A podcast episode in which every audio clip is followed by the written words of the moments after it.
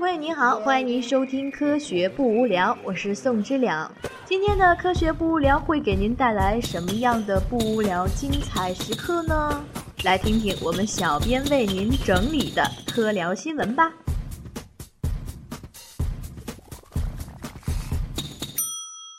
正念洗碗，减压降噪。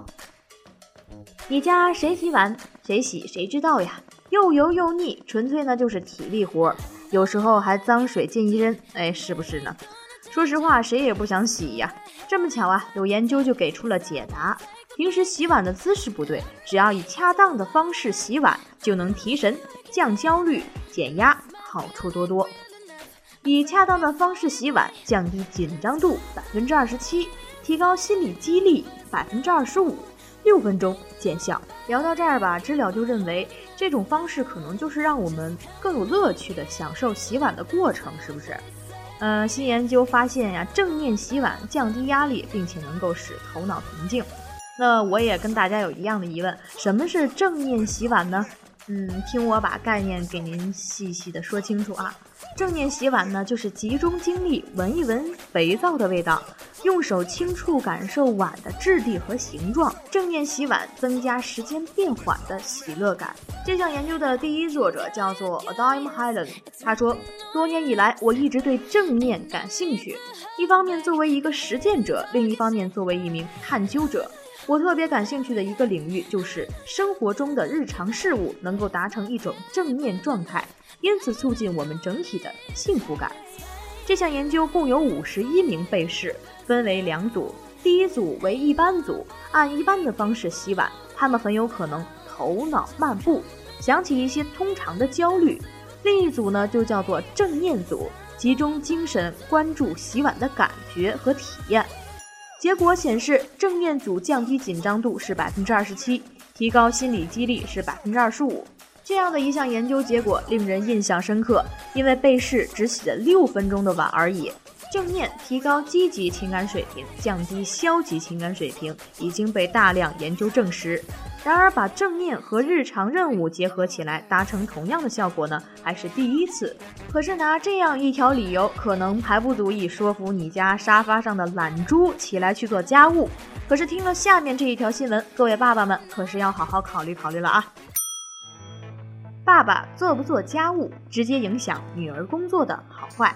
希望女儿将来在职场上表现出众，当爸爸的最好多干干家务。发表在心理科学上的一项最新研究，跟踪调查了三百余名七岁到十三岁的女孩以及父母后发现，父亲经常洗碗、洗衣服或从事其他家务劳动，有助于女儿克服传统性别偏见，令他们勇于选择传统上男性占多数的职业道路，并有潜力获得高薪。这一研究发现，表明父母刷碗、洗衣服或者做一些其他家务的方式。在塑造子女的性别态度和成就渴望方面起决定性的作用。虽然母亲的性别平等信念和工作平等信念是子女性别态度的预测因素，女儿职场野心的最强的预测因素是父亲对家务的态度。这表明，父母平等分担家务的家庭更可能培养出职业目标广阔的女儿。剑桥心理学系的心理专家克劳福特说道。父亲似乎像是女儿职业发展的守门员，父亲在多大程度上参与家务，女儿职业选择的范围就多大。这一研究暗示，父母的行动比言语更有说服力。当在家里维持着传统的劳动分工时，即便父亲公开宣扬性别平等，也无济于事，女儿还是会以传统的女性主导的职业，像护士、教师和家庭主妇为理想。克劳福特说。尽管我们竭尽全力塑造工作平等，但是领导和管理层的女性依然凤毛麟角。这一研究暗示，提高家庭内的性别平等可能是激励年轻女性拓宽眼界、从事非传统职业的一种方法。研究者调查了三百二十六名七到十三岁的儿童及其父母。父母呢是至少一位。研究者记录了每个家庭家务和工作的分工，并测量被试的职业刻板印象、性别态度、工作态度和儿童的职业愿景。与前人的研究一致，该研究发现母亲承担了更多的家务。父母和子女均更多的把育儿和家务与女性联系起来。女儿更显著的报告，他们成年以后更愿意育儿而不是工作。平等的宣传呢固然很重要，但是我们的研究发现，父亲的身体力行更重要啊。所以各位男生、男士、父亲以后要多刷碗、洗菜、做饭、拖地、换尿布、叫外卖、讲故事、哄睡觉。为啥呢？因为女儿在看着你呢。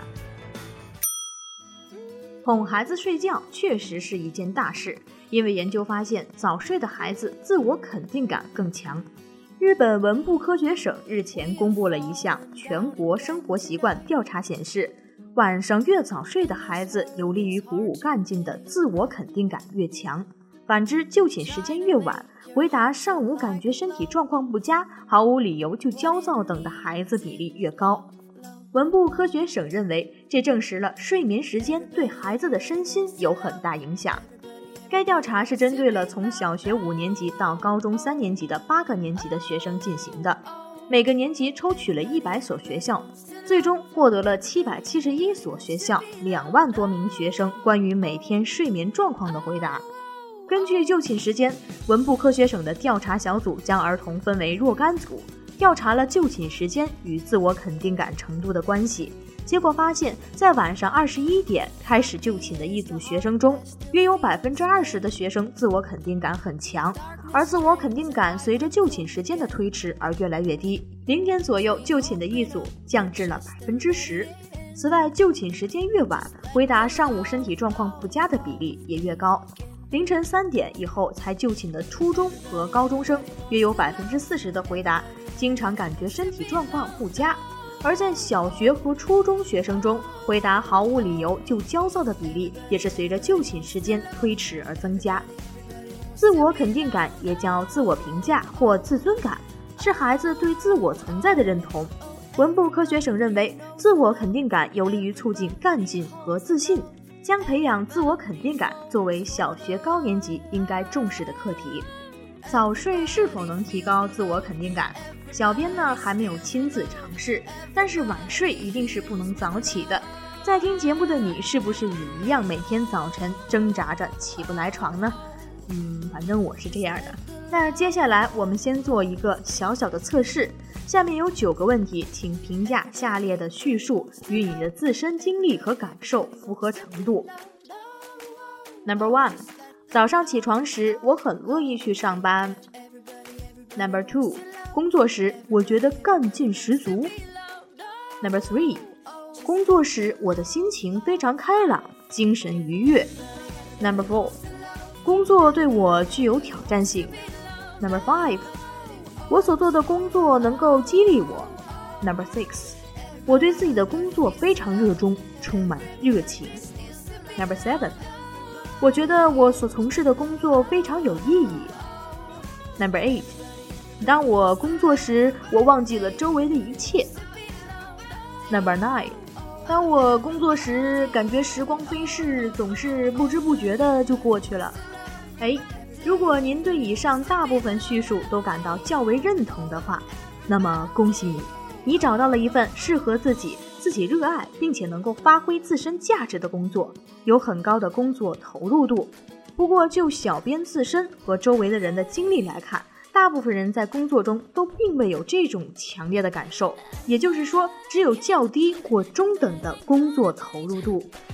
据盖洛普2012年针对全球工作场所的大面积调查显示，全球范围内具有较高工作投入度的员工也很少，平均仅只有百分之十三。其中，美国员工的投入度相对较高，但也只有约百分之三十。也就是说，大约百分之七十的员工在自己的工作中只是机械的、被动的完成要求的任务，而并没有感受到全心投入的状态。那么，不同工作投入度的员工在工作场所的表现到底有什么不同呢？管理咨询领域公认的结果是，相比投入程度低的员工，对工作投入程度高的员工会更愿意在要求的本职任务之外付出更多的努力，充满激情的工作，并且感到身为组织一员的骄傲。他们是促进公司创新以及推动公司发展的主要力量。此外，据盖洛普的最新调查研究显示，员工整体工作投入度在前百分之五十的组织，相比排在后百分之五十的组织，在总体绩效上取得成功的可能性多了几乎一倍。具体的指标有：客户评价高出百分之十，盈利多出百分之二十二，产率多出了百分之二十一，并且会有较低的离职率，离职率呢降低百分之二十五到百分之六十五，较少的缺勤率减少百分之三十七，和更少的安全事故频率降低百分之四十八，等等等等之类的。在看了这么多发人深思的实证数据之后，我们可以得出，工作投入度在组织管理学中是一个很重要的研究变量。下面就让我们从理论角度来谈谈工作投入度的相关研究。工作投入的产生和概念，随着积极心理学研究的兴起，嗯，long long ago。心理学界开始将研究视角由过去关注人的消极和心理疾病的方面，转移到人的长处和积极心理能力的方面。作为一种积极个人状态的工作投入，即在这种研究取向的影响下，进入心理学和组织行为学等的研究范围。其实，任何理论呢都是很有争议的。那么，工作投入度的概念呢，在历史上也有很多的争议。但通过大量研究和持证分析之后，邵飞利等研究人员将工作投入定义为个体的一种持久的、积极的与工作相关的情绪、心理状态，具体分为活力、奉献和专注三方面的特征。活力就是指个体有较高的精力和心理韧性，愿意对自己的工作付出努力。并且不容易疲倦，遇到困难的时候呢，也能够坚持下去。奉献呢是一种对工作的高度热情和强烈卷入感，个体有自豪感，并且受到鼓舞，愿意接受挑战。专注呢是一种全身心投入工作的愉悦状态，个体会感觉时间过得很快，很难从工作中脱离出来。这些状态代表了个体在工作中的高能量水平和对工作强烈的认同感。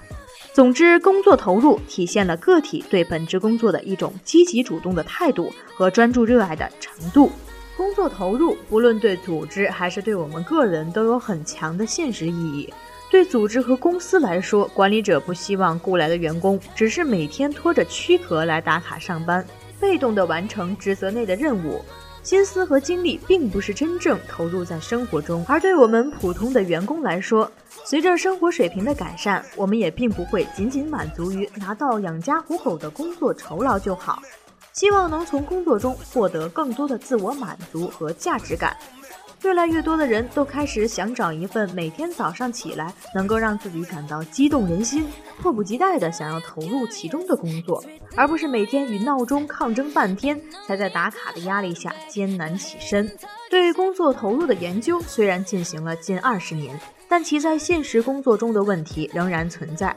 今天的这篇关于工作投入的文章，也是起一个引子的作用，希望在读完之后，能引起你我对这一问题更多的思考和关注。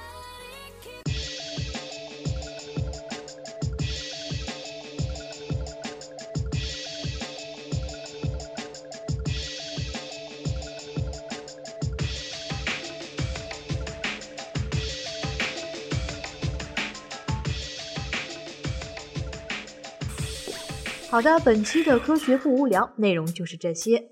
如果您想了解更多新鲜、有趣、深度的科学科研资讯与进展，请关注我们的微信公众号或新浪微博“科学不无聊”，加入我们的 QQ 群，一起 happy，一起飞。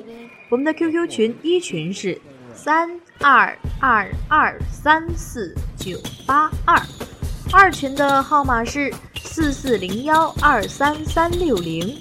另外，收听我们的周更播客节目，请在新浪微博、iTunes Podcast、荔枝 FM、网易云音乐、喜马拉雅电台、企鹅 FM 搜索“科学不无聊”。在这里，我们不谈科普，只聊科学。特别致谢，本文部分内容采取编译自鸡鸡糖。好了，精彩的时刻注定是短暂的。今天的科学不无聊就到这里，感谢您的收听，我们下期节目再会。